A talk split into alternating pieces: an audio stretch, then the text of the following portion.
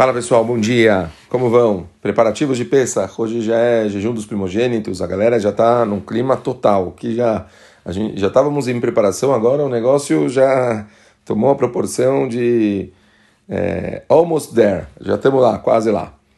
É, talvez a pergunta hoje que eu gostaria de, de, de, discutir com vocês, falar um pouquinho, é a respeito da grande mitzvah da noite do Seder, que a gente fala Vehiga de Talevin Ha. E você vai contar para os seus filhos, você vai contar toda a história para os seus filhos.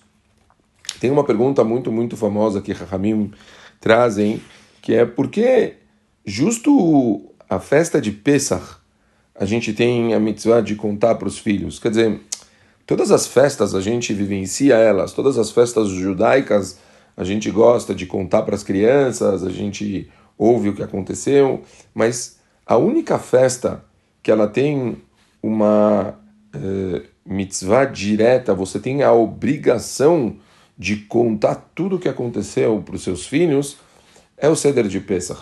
E é incrível, né? Eu já falei algumas vezes em Shurim, a, a, a obra de, de arte, de, de genialidade educa educativa que é o Seder de Pesach. Então, a pergunta é óbvia, né? Por que o, por que o Pesach? Por que justo o Pesach e não em outros Hagims a gente tem essa obrigação? E, e na verdade, a resposta ela está baseada no, na formação de Am Israel. É muito importante a gente educar os nossos filhos e ensinar para eles por que, quer dizer, por que, que a gente quer a Torá e as mitzvot? Por que, que a gente quer ser parte de Am Israel? Olha, a gente faz parte do povo escolhido por Hashem, o povo que fez, eh, que recebeu todos os milagres possíveis de Hashem para que eles pudessem estar eh, tá aqui hoje. Um povo que Hashem fez questão, e a gente tem todos os tipos de provas arqueológicas, é muito, tem muito aquela Haggadah famosa que a gente soltou alguns anos atrás, que tem toda aquela parte no final, com todas as, as coisas de museus e assim por diante. Quer dizer, temos. É, é, talvez a gente sempre fala que o, o, o que diferencia a Israel das outras religiões é que os milagres que aconteceram com o Israel sempre foi na frente de centenas de milhares de pessoas. Não foi um milagre que aconteceu pontualmente para uma pessoa, outra, e ninguém sabe, ninguém viu, alguém só disse que aconteceu com ela. Uma coisa é quando acontecem milagres na frente de um povo inteiro, na frente de uma nação. E o que aconteceu para tirar Bnei Israel de Mitzrayim foi esse tipo de revelação. Foi algo gigantesco, algo que todo mundo viu. Boreolam fez questão de deixar claro quem ele quer como o povo escolhido, quem ele quer como o povo que vai representar o nome dele perante o mundo, o povo que, que se comprometeu em fazer a parte dele. Então, é, a gente tem que mostrar para os nossos filhos o, como a gente como a gente estava numa situação tão tão difícil e como que a gente é, fez um pacto com a Kadosh Baruch Hu, a Kadosh Baruch Hu fez a parte dele, a gente fez a nossa parte, a gente se comprometeu em, em cumprir o nosso lado do trato, a Kadosh Baruch Hu a parte dele, e com isso a gente teve a formação do nosso povo, a formação da nossa religião, do nosso caminho que a gente segue hoje em dia. É muito, muito importante as crianças terem isso muito claro, porque elas recebem a princípio isso como se fosse algo meio que automático. Não, a gente reza de manhã, a gente faz kiddush no Shabat, a gente faz... Tudo é meio que não, porque meu pai faz, eu tenho que fazer. Porque... Não!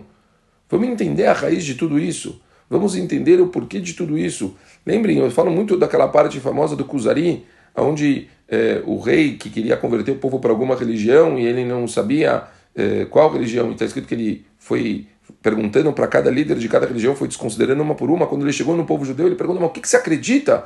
E o rabino na obra falou: Não, eu acredito no Deus de Abraham, Isaac, Yaakov, que tirou os judeus com mão forte do Egito por meio de milagres e manteve eles no deserto e tal. O cara, o rei falou: Mas o que, que você está falando? Isso é Deus para você? Quer dizer, isso é o que você acredita? Eu acredito num Deus que, que fez o mundo, Deus Todo-Poderoso. Você está me falando uma coisa tão pequena, tão pontual?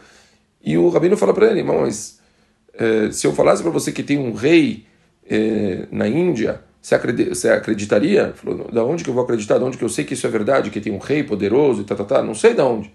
Mas se aparecesse amanhã aqui um monte de servos, um monte de pessoas em nome do rei da Índia, com presentes, remédios, um monte de coisas, tudo em nome dele, querendo dar para você, falou, bom, aí eu tenho onde analisar. Estou vendo a riqueza, estou vendo os remédios, parece que então ele é uma pessoa bondosa, estou vendo um número de pessoas parece muito poderoso, eu consigo fazer uma, uma avaliação prática de tudo que eu estou vendo.